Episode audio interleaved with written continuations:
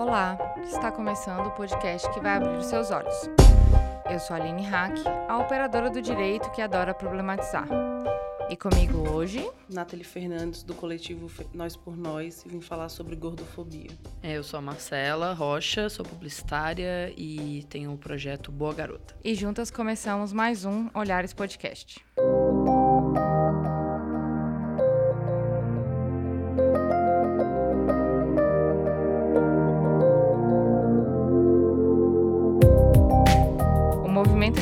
Em favor do direito da liberdade dos corpos gordos se estende para além das redes sociais, com influências gordos, falando de gordofobia e body positive, mas falar de gordofobia vai além. Eu chamei vocês aqui porque vocês têm projetos muito bacanas nesse sentido, não que não falam só sobre gordofobia, mas que tem um bracinho ali para discutir essa questão, né? Mas eu queria que a gente começasse falando o que, que é esse corpo gordo, quais são esses estigmas sociais que envolvem esses corpos. É, eu acho que assim, os estigmas são vários e eles são demonstrados por, em diversos momentos. Mas eu acho que principalmente começa porque gordo não é só mais uma característica para as pessoas. E isso é muito complicado. Porque quando a gente fala que uma pessoa é magra, que uma pessoa é alta, que uma pessoa é baixa, são características é, que não necessariamente vão trazer algum tipo de julgamento das pessoas em relação a essa pessoa que tem o corpo com essa característica.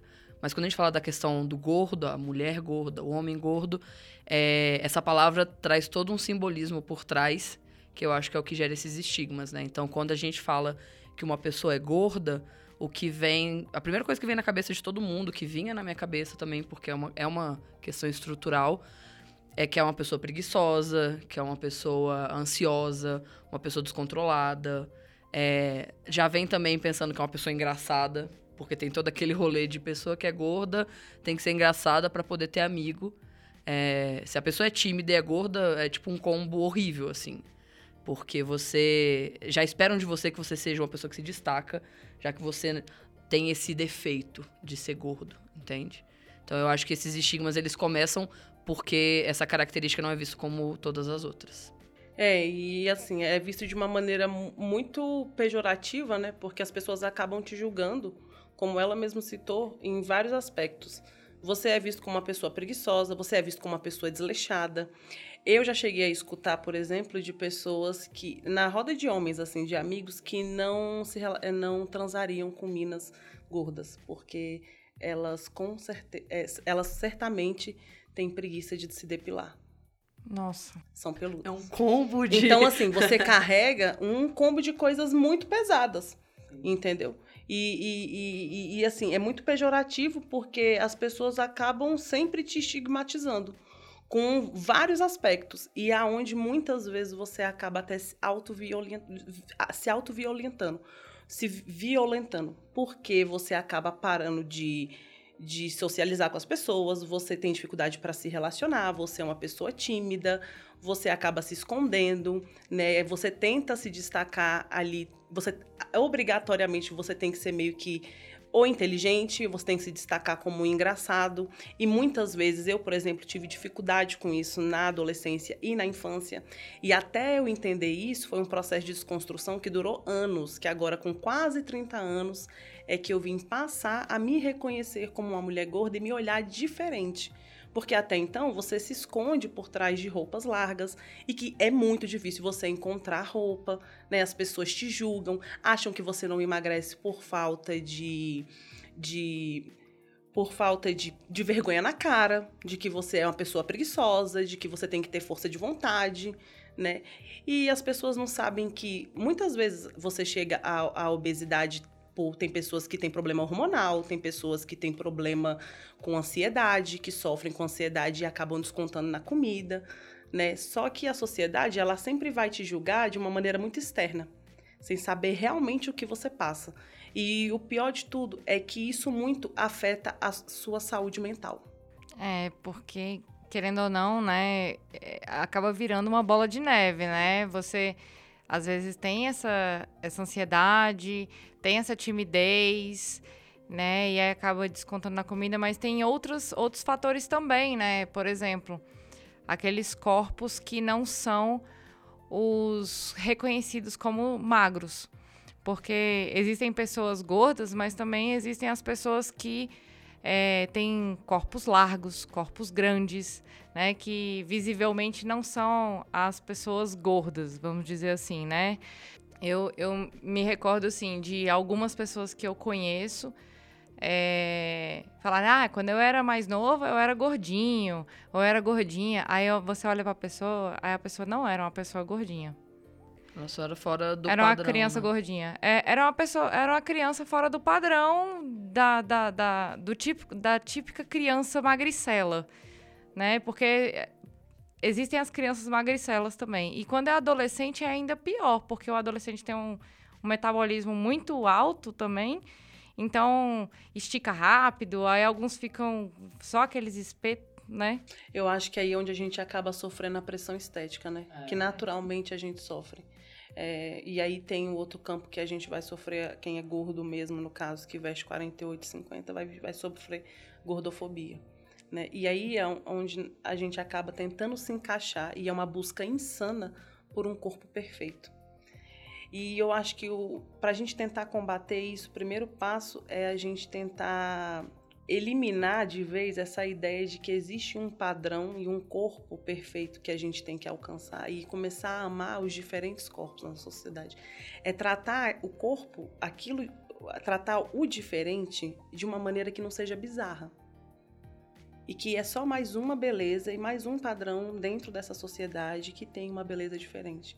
Né? E acho que, primeiro de tudo, a gente tem que tentar trazer isso para dentro da gente mesmo, né? Porque a gente também tem muita dificuldade para tentar se amar e muitas vezes a gente auto se sabota.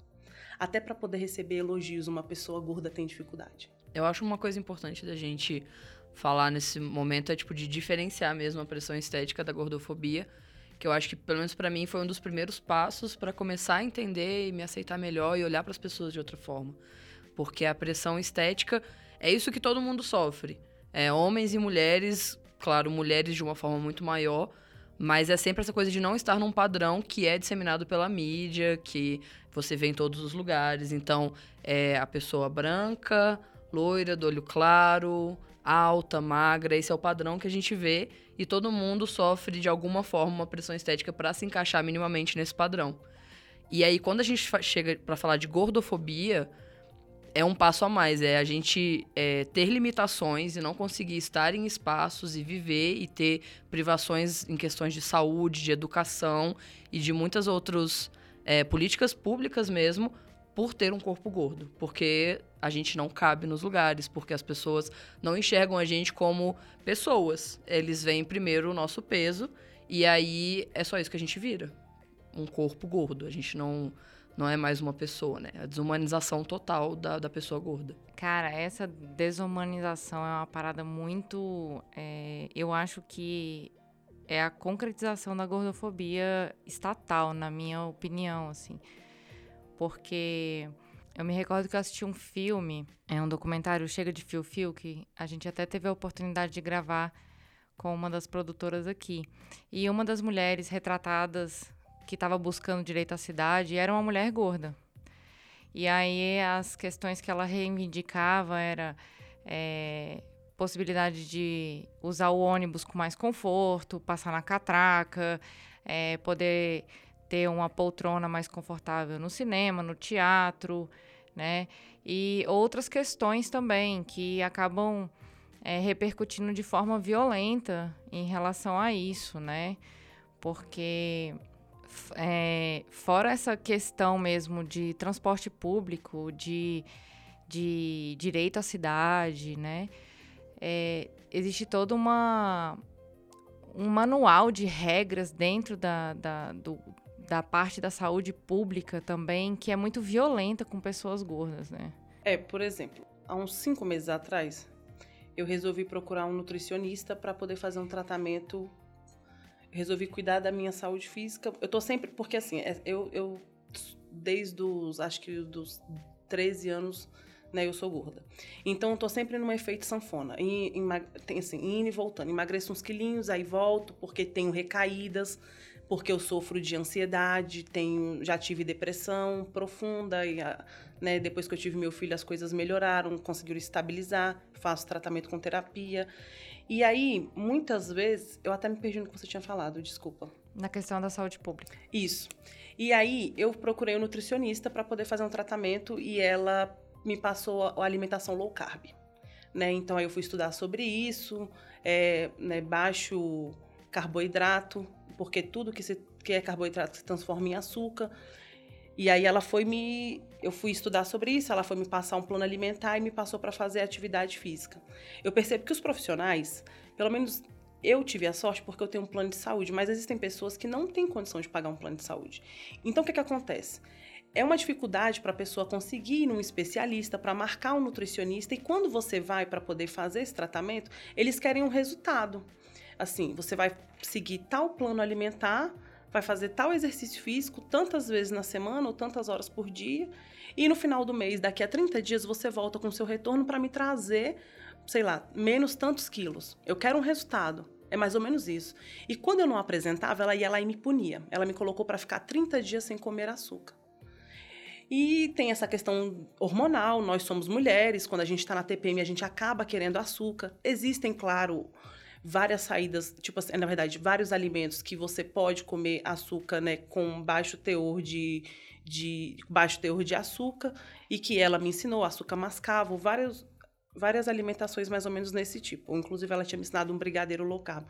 Só que acaba que você acaba tendo recaída, você passa por várias dificuldades e dentro da saúde pública, eles não trabalham em conjunto isso. Você precisa fazer tratamento com psicólogo, porque você sofre de ansiedade, você tem problema hormonal, você não sabe por que, que essa pessoa acabou chegando a esse peso, ou se foi desde criança, entendeu? Algum distúrbio. E os médicos, muitas vezes, eles cobram mais o resultado do que todo o processo de estar ali. Eu acho que precisa ter é, política pública nesse âmbito, né? Os próprios especialistas se conversarem e para poder tratar disso de uma maneira muito mais fácil, mas em conjunto também, tanto psicólogo como endócrino, como nutricionista. É, é um trabalho em conjunto. É, e é complicado essa questão do que, que é o resultado, né, que eles querem cobrar no final. Eu lembro que quando eu comecei a tentar me trabalhar melhor para entender o meu corpo e também depois de alguns anos de terapia, é, eu lembro de ver um vídeo do Bernardo Boechat, que é uma das minhas referências muito legais para quem quer entender mais sobre o que é gordofobia, o que é pressão estética e tudo isso. Ele é um youtuber. E ele fez um vídeo pro Media Ninja falando sobre o corpo gordo é doença. E aí pegou muito em mim, porque quando eu. Quando alguém chegava para mim e falava assim, Marcelo, você tem que emagrecer pela sua saúde. É, e eu sempre fiz atividade física tranquilo, sempre gostei de fazer, inclusive. É, mas assim, na adolescência começou a virar aquela coisa de ter que fazer para emagrecer. Então o esporte perdeu o sentido para mim de lazer, de, de me sentir bem, e começou a virar um meio que um dever meu, porque eu não poderia ter esse corpo. Então eu tenho que malhar para poder perder é, peso, né? E aí, é, toda vez que alguém me falava isso, que eu tinha que emagrecer pela minha saúde, que pessoas gordas viviam pouco, que tinham problemas, eu sentia lá no fundo que isso estava errado de alguma forma, porque eu falava, cara, mas eu sou gorda, eu não me via como gorda na época, mas eu falava, cara, eu tenho o meu corpo assim e eu sou saudável. E eu tô bem, eu tô disposta, eu consigo fazer tudo. Meus exames muito melhor do que muita gente, muita prima ou muita amiga magra, sabe? Porque que vem para cima de mim sempre, mas eu nunca conseguia verbalizar qual era o problema. E eu gostei muito desse vídeo dele porque ele fala sobre a questão de é, causalidade e correlação e ele vai explicando, ele dá um exemplo que é assim: é, tem uma cidade que é cidade de praia. E aí, quando faz muito calor, começa a aumentar o número de pessoas que vão para o hospital é, com mordida de tubarão. E aí, o governo, o estado lá, começa a fazer um estudo do que, que pode ser o problema. E eles percebem que nessa mesma época aumenta o consumo de sorvete. E aí, eles começam a limitar o, o acesso a sorvete para os moradores e começa a perseguir a galera que vende picolé. Então, não faz nenhum sentido quando a gente fala desse jeito. A verdade é que quando tá mais quente, as pessoas vão mais à praia, assim como elas também consomem mais sorvete, e por estarem na praia, elas estão mais suscetíveis a serem mordidas, porque elas estão no mar. Então, é justamente. Quando ele falou isso, eu falei, nossa, agora sim eu consigo explicar. É, os médicos, quando falam que tem doenças associadas à obesidade, é, é, porque eles não podem falar, eles nunca conseguiram comprovar que a causa das doenças é a obesidade. O que eles conseguem perceber que sim, está sempre atrelado a essas doenças é uma alimentação que não está correta e sedentarismo. E isso não tem nada a ver com o corpo ser gordo. É como se fosse a gente falar que pessoas que têm dentes amarelos, é, pessoas que têm câncer de pulmão normalmente têm dente amarelo. E elas têm dente amarelo normalmente porque elas fumam.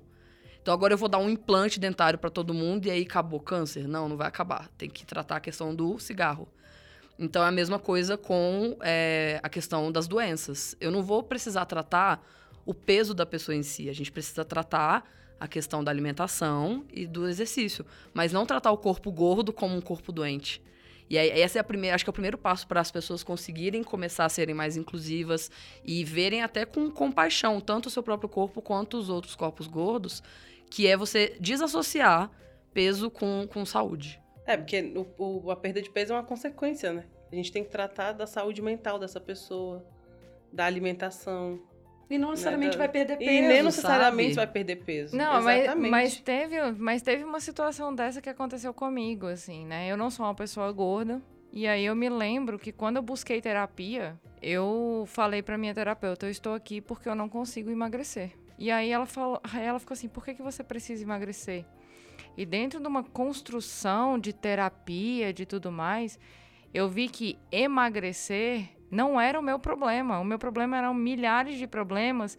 E emagrecer foi tipo um motivo lá dentro que, dentro de uma, de uma, de uma perseguição estética que eu mesma fazia comigo, é, me levou à terapia. Mas a, outras coisas eu precisava tratar ali. E aí a, acabou que isso se tornou uma questão irrelevante para mim, emagrecer. E o mais interessante é que a partir do momento que eu comecei a gostar mais de mim mesma, que eu comecei a resolver os meus problemas, eu passei a observar que eu comecei a dormir melhor, a minha saúde começou a melhorar, aí naturalmente eu comecei, por exemplo, a emagrecer. Né? Aí de repente, quando eu vi, eu tava não sei quantos quilos mais magro, mas eu também já não tava nem mais ligando para isso. E aí o pessoal, nossa, como você tá magro? Eu, nossa, eu tô mesmo, né? Por que, que aconteceu isso? E aí eu olhei, fui avaliar e aí todas essas questões que você falou, Marcela, eu já estava comendo melhor, eu estava tendo uma rotina melhor, né? Eu estava me estressando muito menos e tudo mais. E é isso, cara, é isso. Eu, eu tava... Quando eu, quando eu procurei informações sobre essa pauta, é, eu estava... Eu acabei chegando a uma pesquisa do aumento considerável de cirurgias bariátricas que tem acontecido sabe? E uma outra coisa, né? Essa patologização da obesidade é, tem acontecido não só aqui no Brasil, mas no mundo inteiro. E isso leva a gente a, a começar a discutir também uma, outras coisas, né? Como, por exemplo, uma questão que já foi trazida aqui no Olhares, que é a questão da industrialização dos alimentos, né? Da, da, da ótica bem capitalista mesmo, de produzir alimentos super processados, super, é, é, super gordurosos, né? Com, muito, com altos índices de açúcar e tal. E a população acaba também é, comendo é, alimentos não nutritivos, alimentos vazios, né? É, a gente falou sobre isso no episódio de, de ecofeminismo, que, que aí também existe uma outra coisa também, que a, a Nathalie falou, assim, da, da nutricionista que não é preparada e existem também alguns, é, alguns segmentos, né, de, de alimentação que incentivam que alguns médicos, que alguns nutricionistas utilizem alguns é, remédios, né, incentivo de, de, da, da indústria farmacêutica à utilização de remédios para emagrecer. Isso também a gente tem que pensar atrás é, do, de, de, todo esse contexto. É, outro, é, a produção de alimentos diet light. Né? Porque quando você vai na nutricionista, ela te enfia um monte de, de, de alimento industrializado, light diet. Por quê? Né? Por que, que a gente também é, não pensa por esse lado, sabe? Porque, ah, não, eu não faço dieta porque dieta é muito caro. Tem muita gente que já me falou isso também. Eu, agora, algo que eu também ouvi, e aí vai muito do profissional, né? algo que eu ouvi uma vez de um profissional, é, ele falou assim: a gente aprende a comer é, melhor quando a gente passa a descascar mais e desempacotar menos. É verdade. Faz sentido. Eu acredito de verdade que a gente é, vive uma cultura da dieta que vem se intensificando cada vez mais e que essa cultura não é feita pra gente ganhar.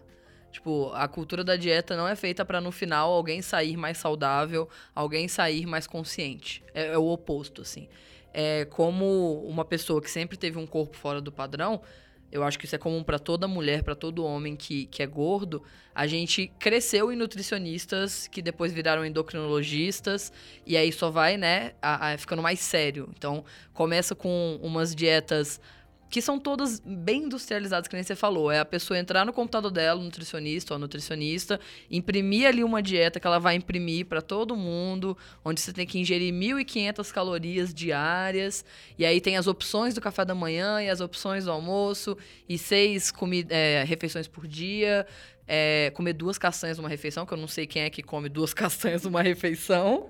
E você não sabe nem porquê, né? Sim, você não entende do, do alimento. É. Então, assim, e aí depois vai entrando remédio para ansiedade, remédio para ficar sem fome. E isso mexe com o nosso organismo de uma forma muito louca. Eu já passei por todos esses processos. E, e foi muito louco para mim, quando eu entrei no processo de autoconhecimento, é, por causa também do meu corpo, eu comecei a fazer terapia. Acho que lá com uns 18 anos. E o motivo era sempre o mesmo. Eu tô fazendo terapia porque eu sou ansiosa. E no fundo, eu, eu não falava, eu não verbalizava, mas eu falava isso, que eu queria tratar a ansiedade para emagrecer. Era bem específico porque eu tava lá. E aí foi que nem você falou, a gente vai descobrindo que na verdade é outra coisa que tá lá embaixo, que é muito mais profunda. E tá aí sete anos eu de terapia, ainda descobrindo muito mais coisa. Mas quando eu comecei a entrar bastante nesse processo consciente de que não é o meu corpo o problema, não é a minha ansiedade o problema, de onde que vem essa ansiedade e tal, é, eu tava. Quando eu tava fazendo, virando essa chave, eu fui de novo no médico que eu já tinha ido uma vez e que eu tinha tomado remédio. E eu tinha emagrecido muito na época que eu tomei o remédio com ele. Foi assim, efeito sanfona forte, sabe? De fazer dieta de 800 calorias por dia, onde você só toma suco de limão e come umas coisas tipo salada e um pedaço de carne, sabe? E você não sente fome, porque você tá dopada de remédio. Eu lembro que na época eu fazia é, faculdade e na, nas primeiras semanas pro corpo acostumar, eu ficava nas aulas completamente zumbi. Eu ficava olhando assim para frente, mas nada fazia muito sentido.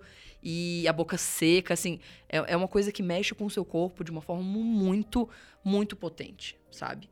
E aí eu lembro que eu fui nesse médico de novo e a, primeira conversa já não parecia certa para mim. É como se tivesse quebrado um vidro e tudo que ele falou da outra vez que eu concordava e falava, não, é isso mesmo, vou fazer, vou me comprometer, não fazia sentido. E eu falava, como isso é violento? Olha o que ele tá falando para mim. Ele tá falando para eu ficar colocando injeção na minha barriga para perder gordura da barriga, sendo que, gente, quem faz isso é diabético, é horrível para eles. Por que, que eu vou querer fazer isso sendo que eu não preciso, sabe? E aí eu falei, não, vou começar a tomar o um remédio, vamos ver e tal. Eu não consegui tomar nada. Basicamente, eu não fui pra frente com isso, porque eu já percebi que isso não faz sentido, que é uma violência que as pessoas fazem com a gente. Só que isso, para acontecer comigo, foi um processo de autoconhecimento que durou anos. E a maioria das pessoas não passa por isso e acha que eles são os errados. Que eles que têm que sim se submeter e que se você não emagrece, cara, é só fechar a boca e não comer. E, tipo, olha só tudo que você passa, sabe? E aí, quando você vai conhecendo o seu corpo, entendendo, olha por tudo que eu já passei, que esse corpo tá comigo. Tipo, cara, você teve um filho, a gente tá o dia todo na correria, fazendo um monte de coisa. E aí, a gente ainda vai tratar nosso corpo desse jeito, sabe? É, parece muito errado. Isso me lembrou também uma outra situação que uma amiga minha que, que é gorda chegou e revelou nas redes sociais, fala, é, demonstrando bastante indignação. Ela estava renovando o plano de saúde dela.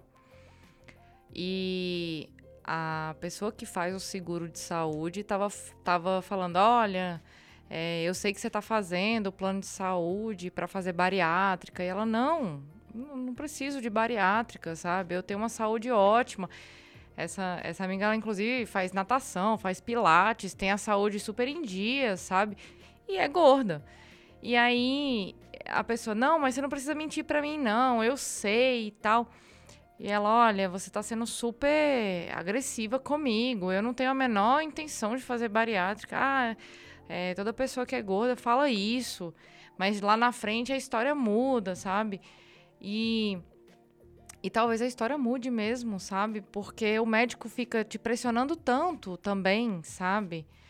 Então, mas ela se sentiu extremamente ofendida, assim, sabe? Como é que esses profissionais também estão agindo e lidando? E aí isso é uma violência absurda. E, e, é muito doido como eles dão sentença de morte pra gente. É, eu fico de cara com isso. É, porque a maneira que eles fazem com que a gente lide com isso é um sentimento de culpa, né? E uma automutilação. Por exemplo, os remédios, eu já tomei vários remédios, ele é uma automutilação, porque quando você para de tomar ele, tem um processo de desmame, que inclusive eles falam.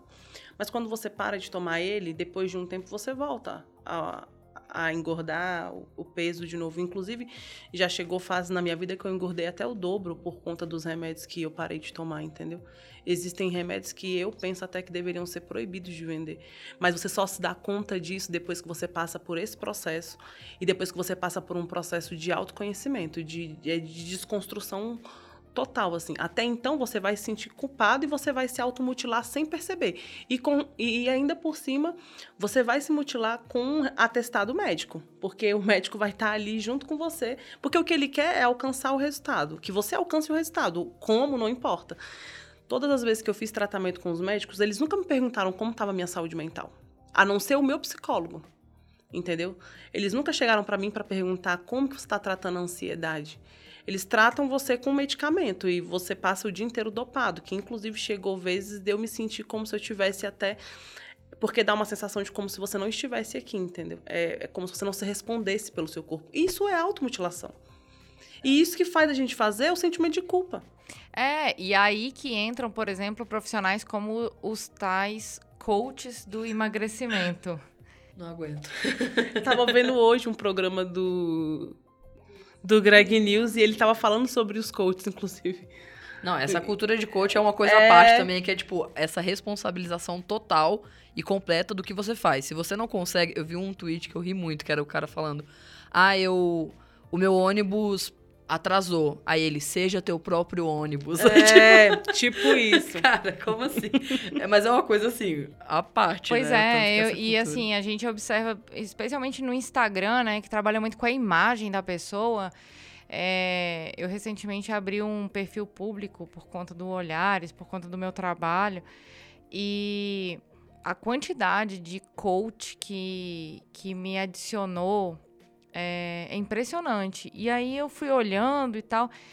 E aí eu observei a quantidade de coach que existe de emagrecimento, porque eu também estava pesquisando para essa pauta. Aí, olá, Aline, seja bem-vinda ao meu perfil e tal. Se você quiser emagrecer, então, cara, o que, que é isso? A que ponto nós chegamos? E às vezes nem são pessoas realmente profissionais na área, né? Eu, como eu comecei a fazer alimentação low carb, acho que os algoritmos com ali, né? E aí no, surgiu também várias páginas para eu seguir e pessoas para me seguir também, para aceitar. E aí era tipo assim, emagreça 10 quilos em 7 dias, faça tal coisa, alimentação low carb, isso, beba muita água, várias coisas do tipo assim. E você percebe que não são profissionais assim na área, mas se sentem coach para poder cuidar da sua vida. É, isso é complicado. Do seu corpo, né?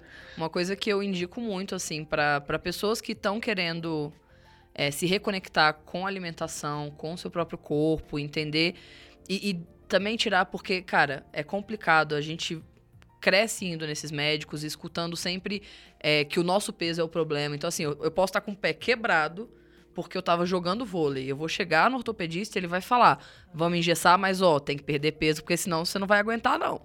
O tanto de vezes que eu já escutei, porque eu fazia vôlei profissional e tal, que eu escutava que eu tinha que perder peso, porque senão eu não ia conseguir mais andar com 25 anos de idade. Eu ia fazer qualquer coisa, tipo, ah, eu tô com uma dor aqui na nuca, ó, isso aí é sobrepeso. Isso aí você tem que tratar. A pessoa não quer saber do seu problema. Ela olha pro seu corpo e fala: o problema é o seu peso, vamos emagrecer. Então, isso vai gerando na gente uma aversão aí médico. Quem é que quer escutar de uma pessoa que você vai morrer cedo? E aí, quando você fala, não, mas meus exames estão bons, eu acabei de fazer, eu faço bateria todo ano de exames.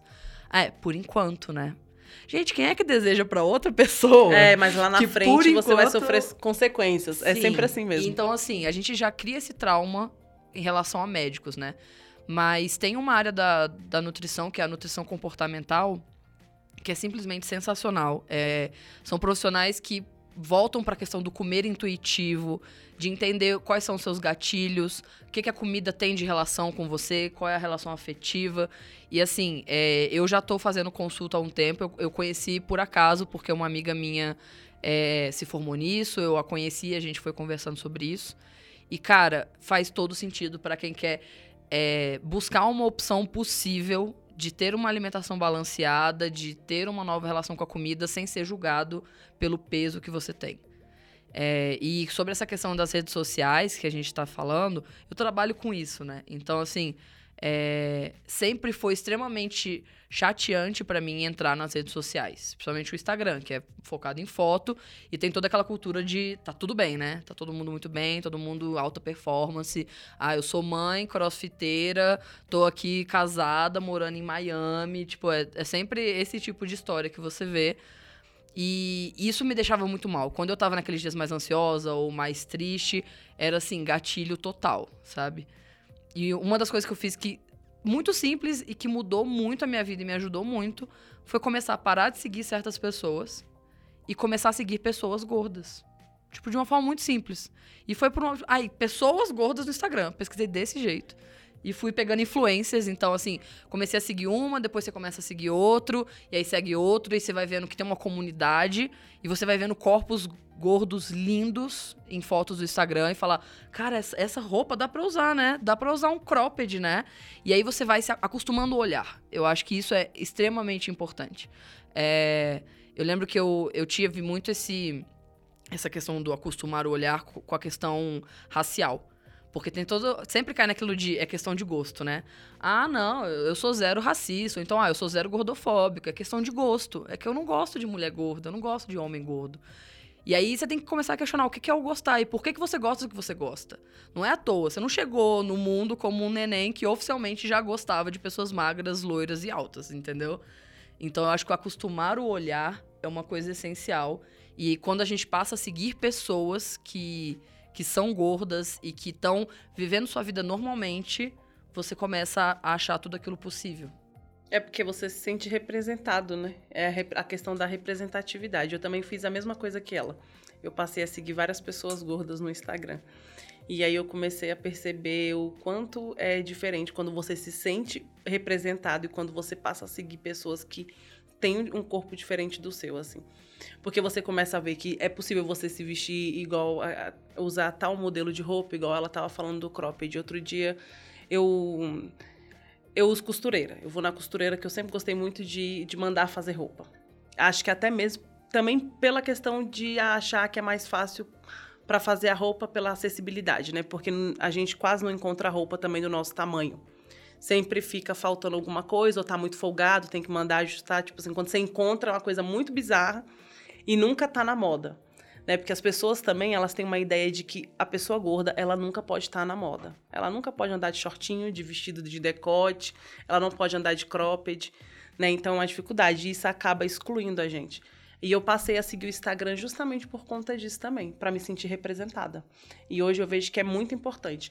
E um dos processos também que me fez construir, eu tenho uma amiga que é fotógrafa e ela faz um, ela tem uma página que é o Estação Mulher. E ela me chamou para poder fazer um ensaio com ela nu, é um nu artístico. E eu fui fazer. E quando eu vi o resultado das fotos, eu fiquei assim maravilhada, porque eu não esperava aquilo. E foi quando eu passei a, a me olhar, a olhar o meu corpo de uma maneira diferente.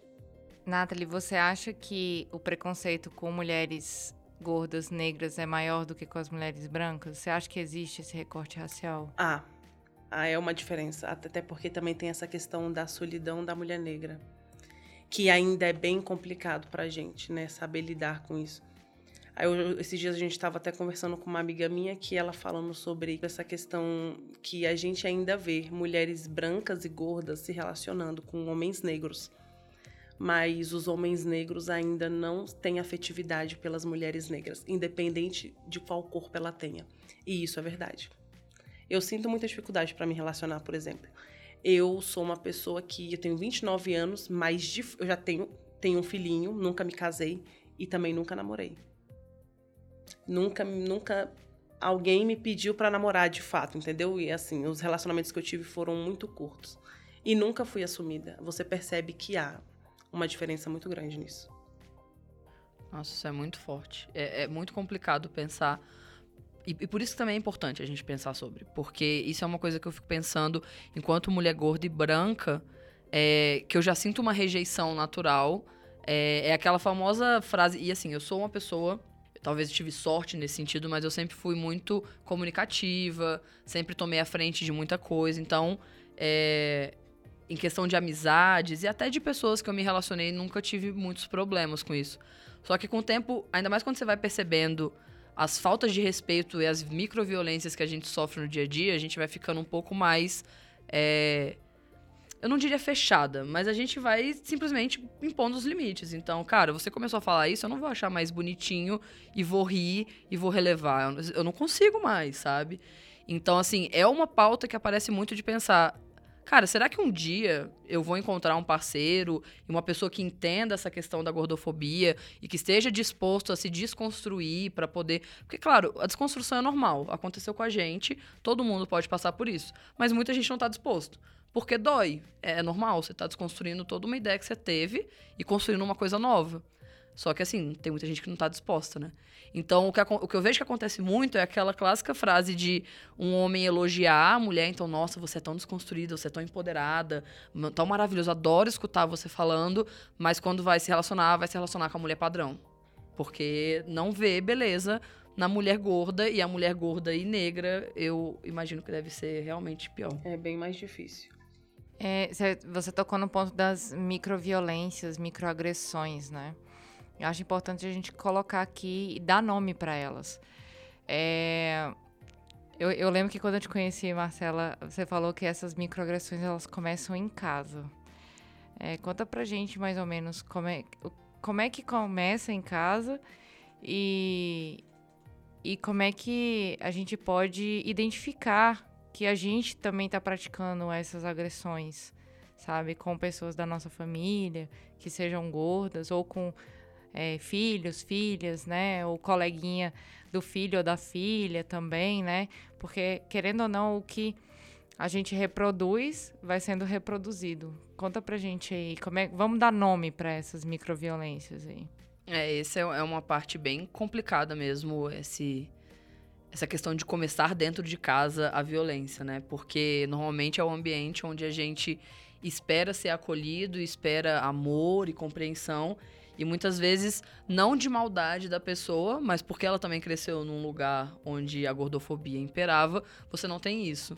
Então, assim, microviolências que acontecem no dia a dia são a pessoa falar que você tem um rosto bonito e poderia emagrecer. É a pessoa falar que você não quer comer sobremesa. Não, não come sobremesa, não. Açúcar, não tem nada a ver. É, eu lembro quando eu era criança, eu achava isso extremamente absurdo. Tipo, meu pai responder por mim nos almoços. Então a gente almoçava e já tinha preocupação de não fazer um prato grande, porque a microviolência também tá no olhar, né? Não tá necessariamente no que você fala, mas é a pessoa indo se servir com você e olhando pro seu prato e ficando assim. Então, às vezes meu pai me cutucava se ele achava que eu tinha colocado muito arroz. E aí eu comia, e aí quando chegava alguém oferecendo sobremesa, ele, não, ela não vai querer não. E aí eu ficava, tipo...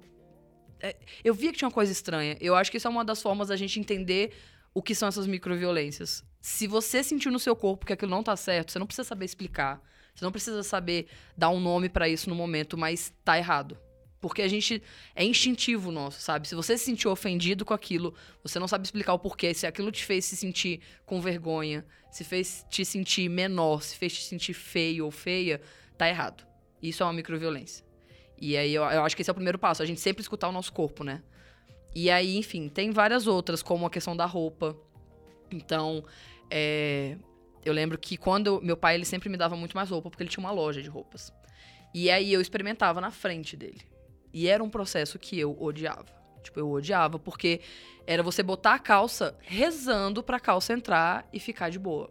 Porque tem uma pessoa te olhando ali na frente que vai estar tá pronta para apontar tudo que tá errado. Então, ah, não fechou direito, né? É, acho que a gente vai ter que pegar um número maior, não sei se tem, vamos ver. Então, é, uma outra coisa que também já aconteceu muito comigo é de meus, assim, não só o meu pai, porque eu acho que meu pai foi uma das maiores pessoas, infelizmente, que fizeram essas violências comigo. É, mas também, assim, amigos, primos, familiares que eu já escutava falando, achando que eu não estava escutando. Então, é, falava que eu não ia conseguir emprego, que eu ia ter dificuldade para ter emprego, que eu ia ter dificuldade para me relacionar. E, e não adianta, você pode usar qualquer frasezinha bonitinha, tipo, ah, você vai ter dificuldade para arranjar namoradinho. Não, não adianta botar no diminutivo, é uma violência, sabe? Então, isso tudo vai minando a nossa autoestima até que a gente chega no ponto que a gente acha que a gente tem que aceitar qualquer coisa para poder ser amado.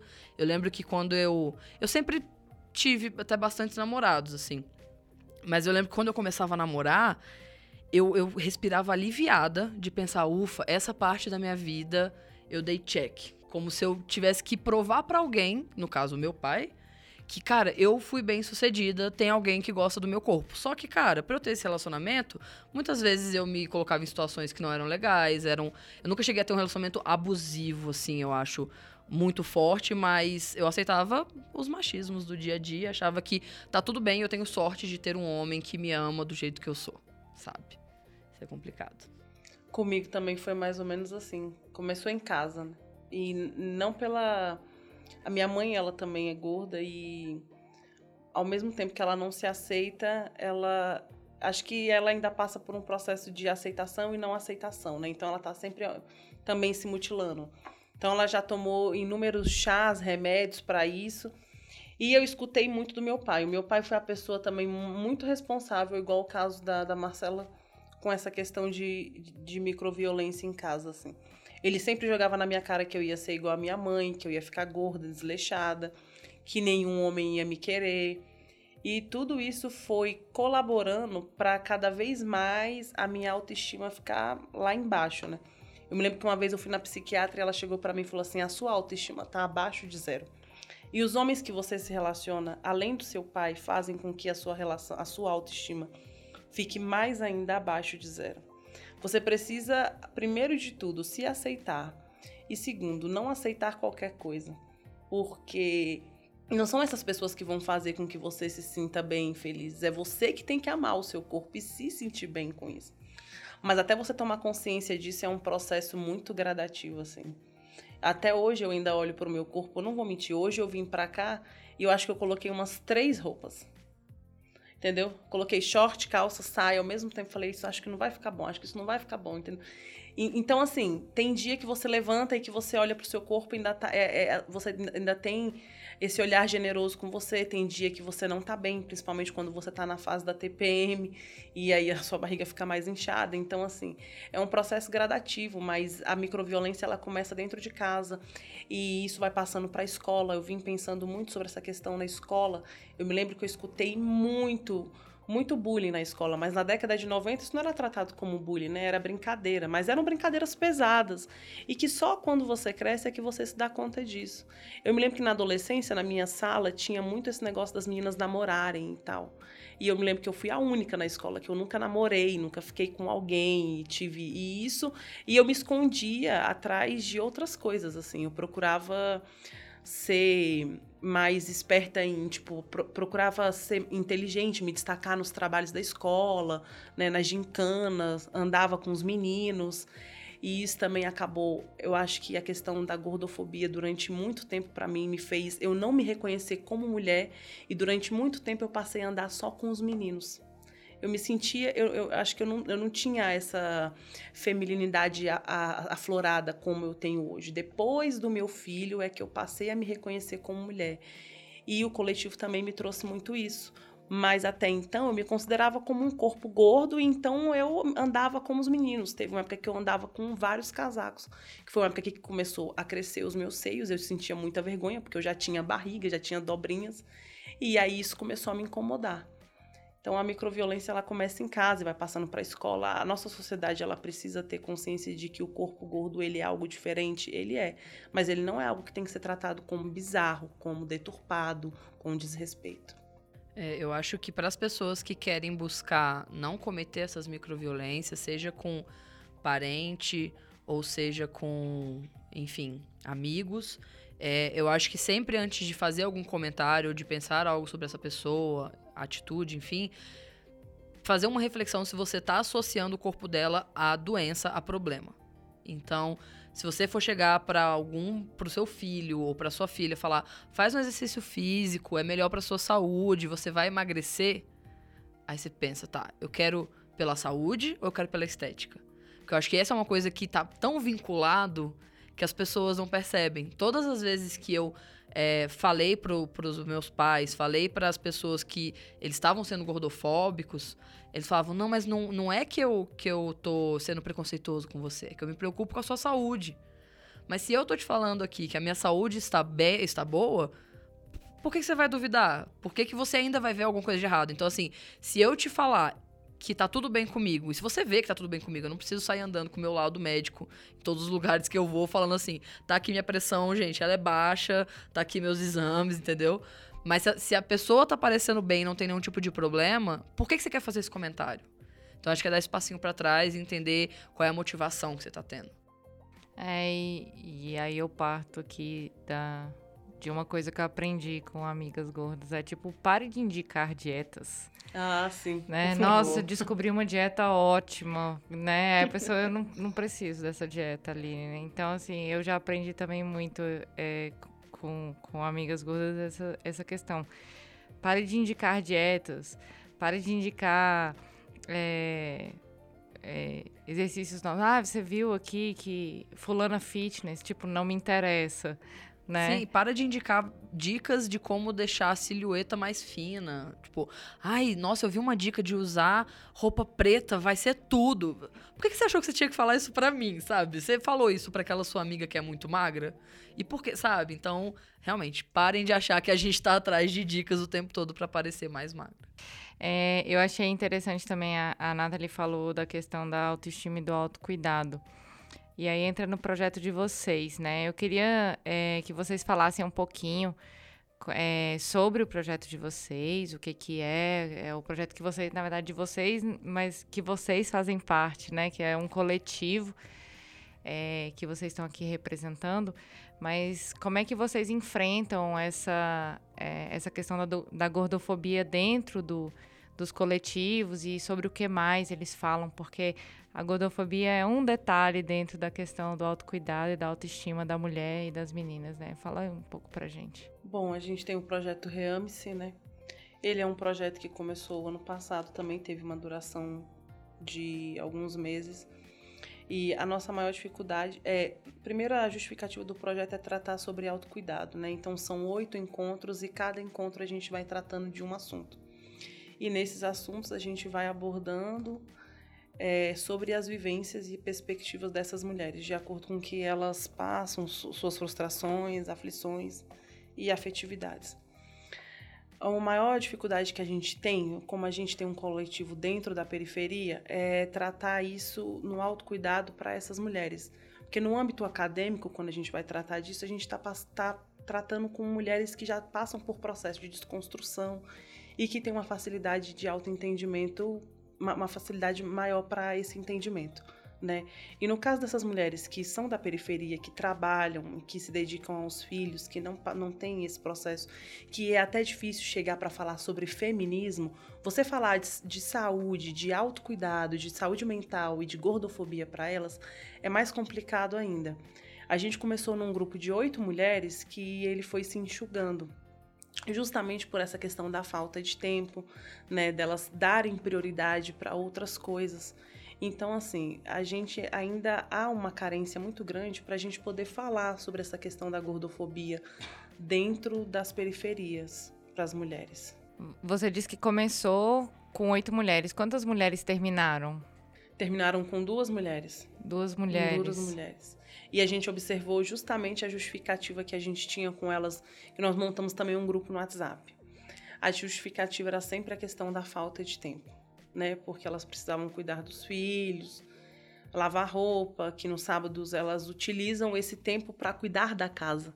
E aí você percebe que essas mulheres, elas estão deixando sempre elas estão sempre se deixando para trás, né? Elas estão sempre se deixando em último lugar, né? Hoje, para mim, é um privilégio. Eu, eu, sou privilegiada de estar aqui falando sobre isso, porque eu passo por, passei por processo de desconstrução, né? Também vim do campo acadêmico, apesar de ser da periferia, tive essa oportunidade e tal, faço parte de um coletivo. Mas existem mulheres que não estão aqui e que também não têm acesso, por exemplo, a olhares para poder escutar a entrevista né? Então, assim, é muito difícil a gente chegar até elas. Até mesmo no começo, a Marcela tinha falado sobre essa questão da demanda, que ela não queria também que o projeto delas fosse realizado ali no plano piloto, né? Justamente por isso. Mas a, até a gente. É difícil a gente sentir que essas pessoas sentem a necessidade de ter essa demanda para a gente poder trabalhar com isso dentro das periferias nesses espaços. É, a gente, a gente acaba partindo de um, de um lugar de desconstrução que a gente a gente cria uma bolha desconstruída, né? Exatamente. E quando vai conversar com mulheres em situação de vulnerabilidade social, especialmente, é, as, essas mulheres às vezes não conseguem perceber a necessidade delas de, é, de ter uma rotina de autocuidado, de ter. É, de discutir sobre violência, né? Sobre a necessidade dela eh, perceber contextos machistas, falar sobre feminismo, né? Eu percebo que ainda não é tratado como o autocuidado e a saúde mental dessas mulheres não é tratado como prioridade para elas, devido a outras dificuldades e até questão de socioeconômica na vida delas. Então, isso para elas ainda não é algo que é tratado com prioridade, mas muitas coisas a gente percebe que na vida delas afetam devido a essa falta de autocuidado. E o que, que seria esse autocuidado dentro do projeto? O que, que vocês ensinam elas a fazer?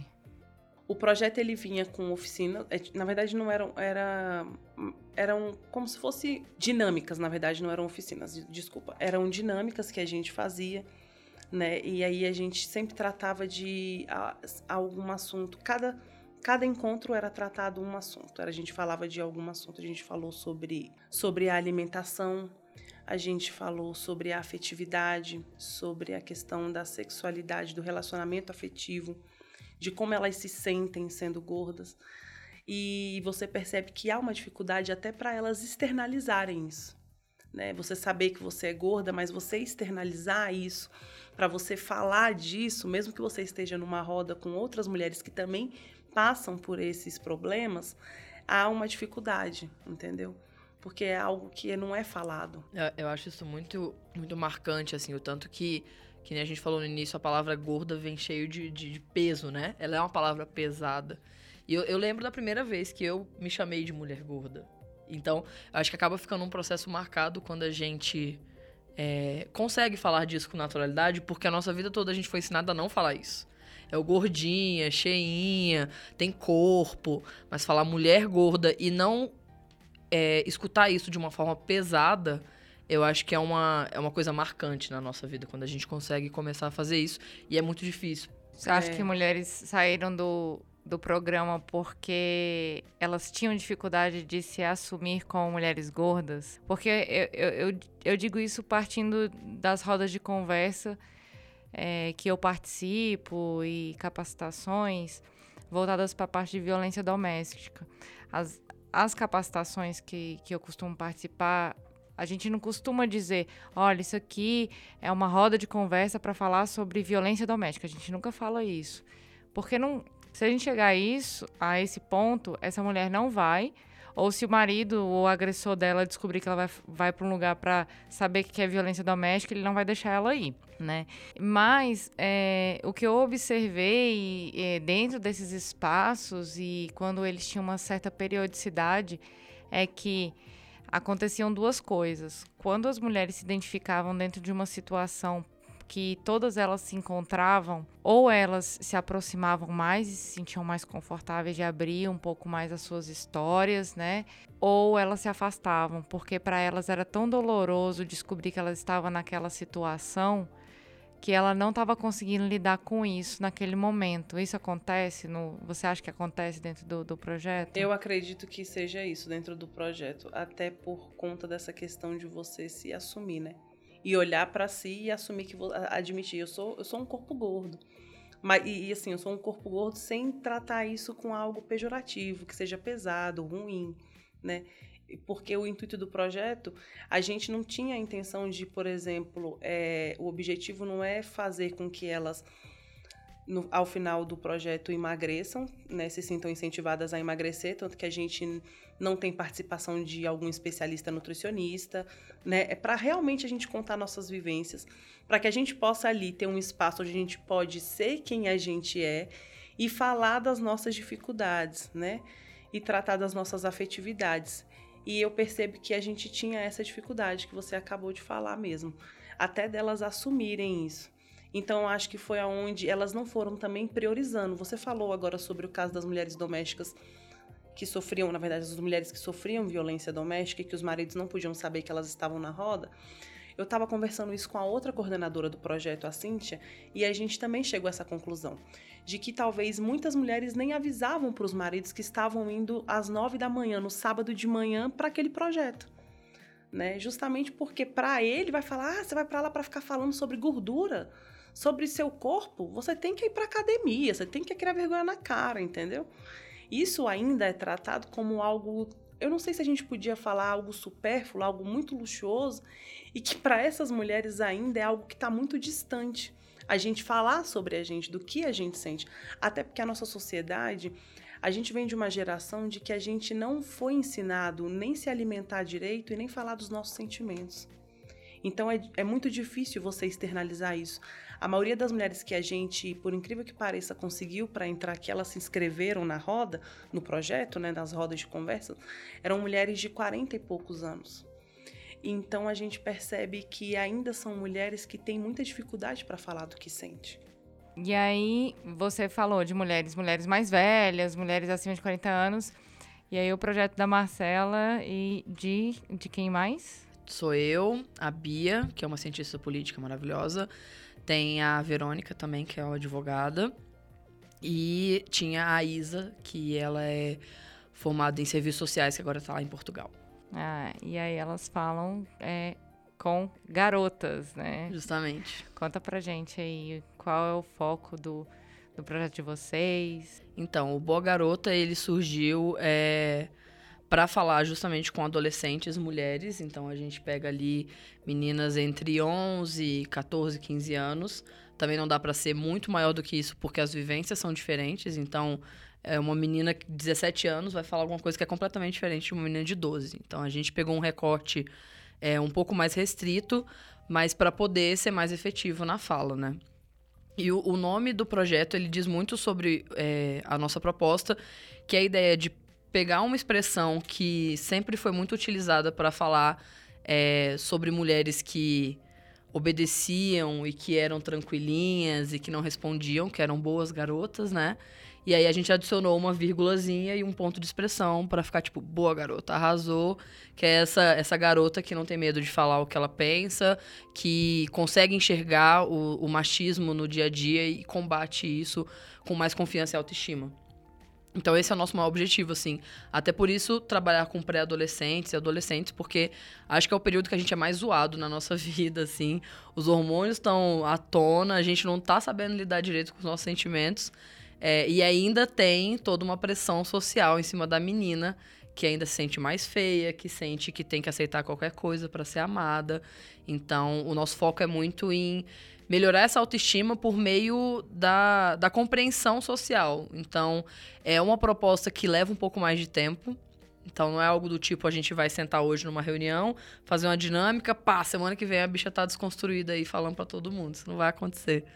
Mas a gente acredita que gerando essa independência de pensamento, eu acho que é a melhor coisa que a gente pode fazer pelas meninas. Então, a partir do momento que você começa a questionar o que te entregam, cara, você vai conseguir ficar bem. Porque você já não tem mais as coisas como verdades absolutas, né? Eu acho que essas verdades absolutas são o que muitas das vezes acabam com a nossa saúde mental. Essa verdade absoluta de que o que é bonito é magro, a verdade absoluta de que mulher tem que ser mais quietinha, porque homem não gosta de mulher que se impõe, que fala, que conversa demais. É, quando a gente começa a questionar isso que veio imposto pra gente, a gente consegue chegar num equilíbrio onde a gente consegue viver melhor. Então é isso que a gente quer fazer com as meninas. E a gente teve um processo de seis meses de experiência. É, no momento a gente tá, o projeto está esperando encontrar um local onde possa atuar. A gente está com essa, essa procura aí, porque o local onde a gente estava não tinha muita estrutura pra gente. Mas foi muito legal fazer isso por seis meses e perceber muitas das coisas que você também comentou, Nathalie, de no caso das meninas, não conseguirem ir porque a mãe não via como prioridade para a filha ela participar de um projeto, enfim, socioeducativo. É, normalmente as meninas tinham que ficar em casa ajudando a mãe a arrumar a casa. Então, muitas vezes uma menina não ia no final de semana, ia no outro. Aí a gente, ah, você não veio e tal. Ai, que eu tive que ajudar minha mãe, porque teve um churrasco lá em casa a gente teve que fazer tudo.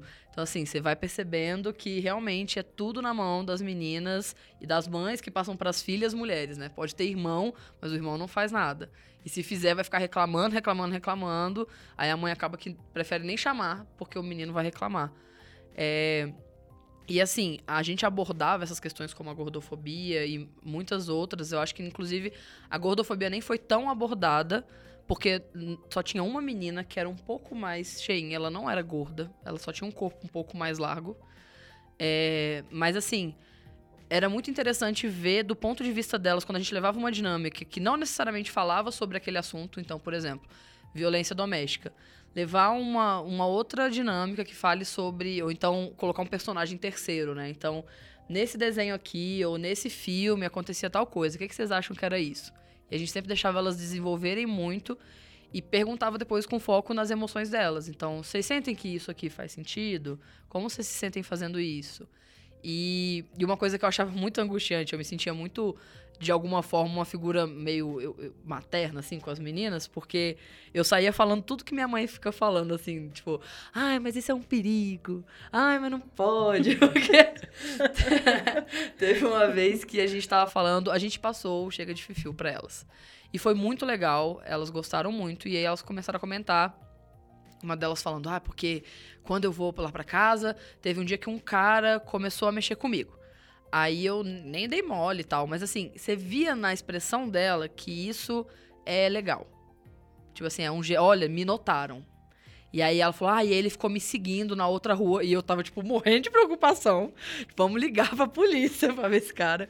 E ela, assim, ah, aí ele me seguiu, aí eu encontrei com a minha amiga, hahaha. E, tipo, era um jeito para ela positivo de um homem notá-la, sabe?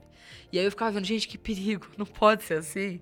E ela, ah, porque no Facebook a gente conversa, vem um cara, me adiciona, esses caras, enfim, horríveis. E aí começa a bater papo e ela vai dando papo. E não, porque eu tenho ele na minha mão, e nananã. E eu, tipo, não tenho, amiga, não tem não.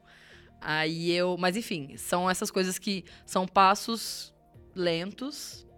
E às vezes a gente fica angustiada porque dá vontade de falar, não faz isso, só que esse é o oposto do que a gente quer propor, né? Porque o não faz isso já foi dito pra gente e não deu certo. Então, assim, mas quando a gente vê umas, umas evoluçõezinhas assim, a gente sente uma gratificação muito grande, é bem legal. E aí a pergunta para vocês duas, é, que eu acho muito importante a gente trazer aqui. Por que levar esses projetos para a periferia? Eu acho que a periferia, antes de, primeiro do que do que qualquer outro centro, é acho que nesse momento é ela que precisa de saúde mental e de autocuidado, até porque isso não é falado na periferia, nem nas escolas, nem nas ruas, nem em casa. Então, a gente levar esses projetos para a periferia é uma maneira da gente conseguir construir até uma sociedade, uma nova geração melhor, para que a gente possa, nas futuras gerações, dentro de casa, estar tá falando disso naturalmente, né? Como eu percebi dentro das rodas, elas tinham dificuldade para falar disso. Quem sabe nas próximas gerações a gente pode estar falando disso de uma maneira muito mais é muito mais aberta, com mais facilidade. Eu percebo que ainda hoje tem dificuldade e alguns projetos têm dificuldade para entrar na periferia, né? Há uma resistência mas a gente não pode é desistir. Ah, tem que haver sempre uma persistência desses projetos. Eu acho muito importante. O projeto Reames, por exemplo, o intuito dele, até quando a gente foi buscar um nome para ele, era justamente é, essa questão de você se reencontrar, de você se reamar, de você se buscar. E, e, isso foi trazendo, com, foi fazendo com que a gente também se reencontrasse. Eu fiquei mais ou menos uns seis meses só conversando com a outra coordenadora, a Cintia, uma pessoa também maravilhosa, que trabalhou junto comigo e é a idealizadora do projeto e faz parte da coordenação do coletivo. E a gente ficou justamente se buscando, se amando o projeto, tanto que ele foi todo baseado nas nossas vivências e nas dificuldades que a gente conseguiu enxergar dentro da periferia, apesar das pessoas ainda terem uma resistência para aceitar esse tipo de projeto. Você sente que a resistência é porque às vezes as pessoas que estão idealizando o projeto não são as pessoas da periferia ou por essas pessoas não encontrarem seu lugar dentro do projeto? Ou os dois? Eu acho que ainda é um pouco dos dois. Eu, por exemplo, sou de lá, né? Então, para mim é muito fácil porque eu moro lá dentro. Mas há também essa questão da resistência das pessoas que moram no centro e, e, querem trabalhar dentro da periferia e ter essa aceitação, né? Há um pouco de resistência. É, eu acho que às vezes, sinceramente, é bem justificado, assim. Eu já participei de vários projetos sociais e eu, eu morava no Guará. E aí depois, agora eu me mudei para Asa Norte recentemente, mas nunca foi uma cidade também muito afastada do centro, né? E eu participava de projetos sociais em cidades periféricas e você escutava umas coisas que eram tão fora da realidade de quem morava lá que não fazia sentido você estar tá levando aquilo, sabe? Então eu acho que em certo ponto, é justificável essa resistência de entender quem está vindo aqui, porque muitas vezes as pessoas iam e julgavam e falavam que aquela realidade ali era totalmente errada, sendo que não partia do ponto da perspectiva da pessoa que estava lá. Partia de um ponto que ele achava que já era superior. Ah, então se eu moro no plano, se eu moro num local mais próximo do centro, eu é, é para mim é melhor, né? É melhor do que morar ali. E não necessariamente. Então acho que muita gente chega com superioridade. É, mas respondendo a sua pergunta sobre a questão da importância de ter esses projetos nas periferias, eu acredito que a questão da vulnerabilidade é muito importante, são as pessoas que estão mais expostas. E a questão da perspectiva, assim, é uma coisa que eu percebo muito nas periferias, é, principalmente quando a gente fala do público de crianças, adolescentes, é, não tem uma, perse uma perspectiva de vida. Você imagina que você vai ser o que a sua mãe foi e você vai estar tá bem assim. Você vai enquanto menina, né? Você vai provavelmente. Se, se a sua mãe foi diarista, você vai ser diarista. É, já começa aí com a mãe algumas vezes. E aí você vai encontrar alguém, vai se casar, vai ter filhos. E aí vai repetir no mesmo ciclo que a outra pessoa. É, porque às vezes você não consegue. Não tem exemplos de outras coisas e você também não. Não, não tem um incentivo a buscar outras coisas, entendeu? É, então eu acho que esses projetos são legais para mostrar que é possível ter outras realidades e você ser de outro jeito e que o mundo é muito maior do que a gente imagina. É, então, por isso que eu acredito que nas periferias faz muito sentido ter esses projetos. E a importância também da gente trazer esses novos olhares, né? Das pessoas que estão ali vivenciando, né? Claro. Sim, com certeza. E agora que a gente finalizou, nós vamos para o caleidoscópio.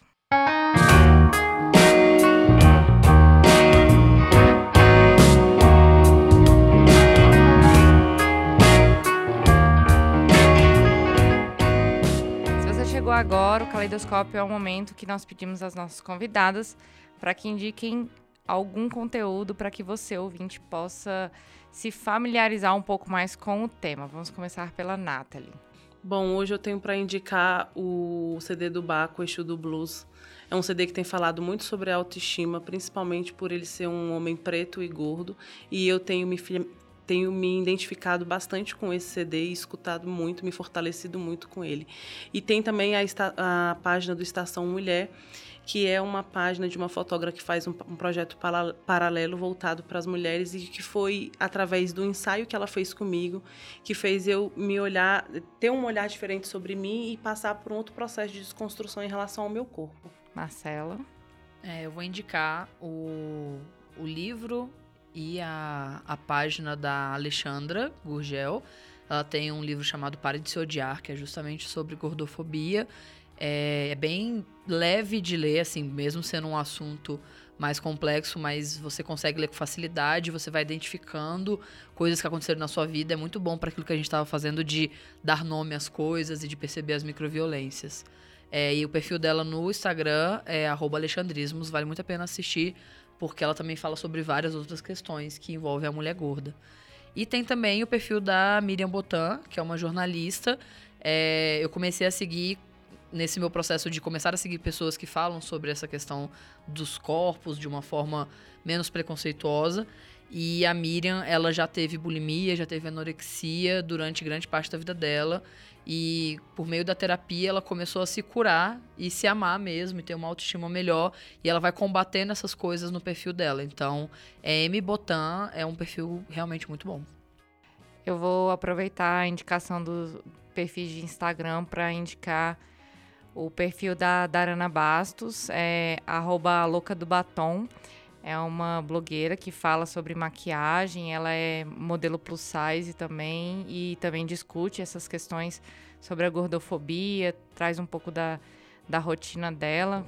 É, e eu queria indicar dois filmes que eu vi na, na Netflix recentemente que, que fazem um pouquinho de crítica. Na verdade, não fazem um pouquinho, fazem uma crítica bem, bem forte à questão da gordofobia, da questão estética. O primeiro é Dumpling, que conta a história de uma, de uma menina que ela é filha de uma Miss. E todo esse processo de busca estética, de é, campeonatos de beleza e tal, é, é bem intenso. E o outro filme que eu assisti esses dias foi I Feel Pretty, que está traduzido Sexy por Acidente. É, que fala um pouquinho sobre essa forma de como a gente se vê a forma como a gente se sente em relação à nossa imagem, à nossa beleza, as expectativas que nós criamos conosco, né? É, eu agradeço demais a vocês pela presença aqui no Olhares. Queria que vocês indicassem pra gente onde é que é, a gente encontra sobre o projeto de vocês, os canais. Bom, eu vou indicar a página do Mulheres Ocidental, na página do Instagram. A gente também tem o Facebook e a minha página pessoal, que é Patrício Nathalie. É, bom, o Boa Garota tá no Instagram como arroba Projeto Boa Garota. A gente está aí atrás de parcerias e lugares para conseguir voltar ativa, então é, qualquer mensagem é bem-vinda nesse sentido. E o meu perfil pessoal é Cela Ribeiro com dois Es. E obrigada por me receber, estou muito feliz. Obrigada a vocês. E nós queremos também agradecer a você, ouvinte, que teve a curiosidade e a paciência de ouvir o nosso podcast até aqui. Muito obrigada. Se você gosta do Olhares e tem a possibilidade financeira, apoie o nosso padrinho. Acesse padrim.com.br barra olhares e a partir de cinco reais você já entra numa lista de discussões lá no Facebook e recebe uma newsletter quinzenal feminista.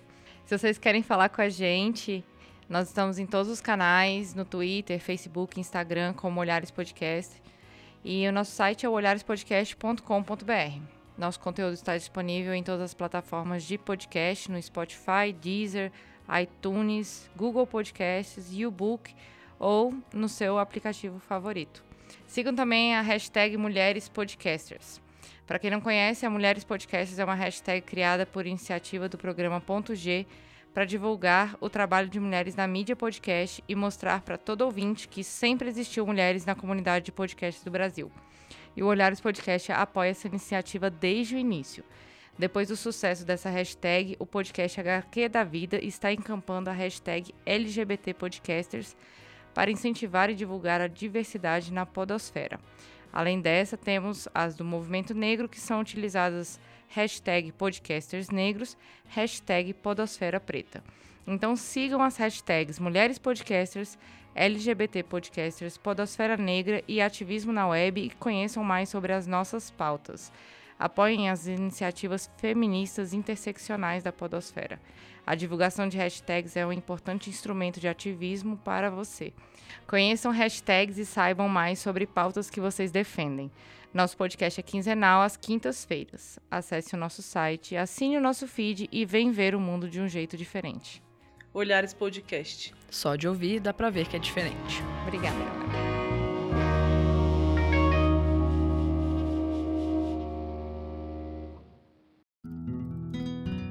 Esse podcast é uma produção Caleidoscópio Digital.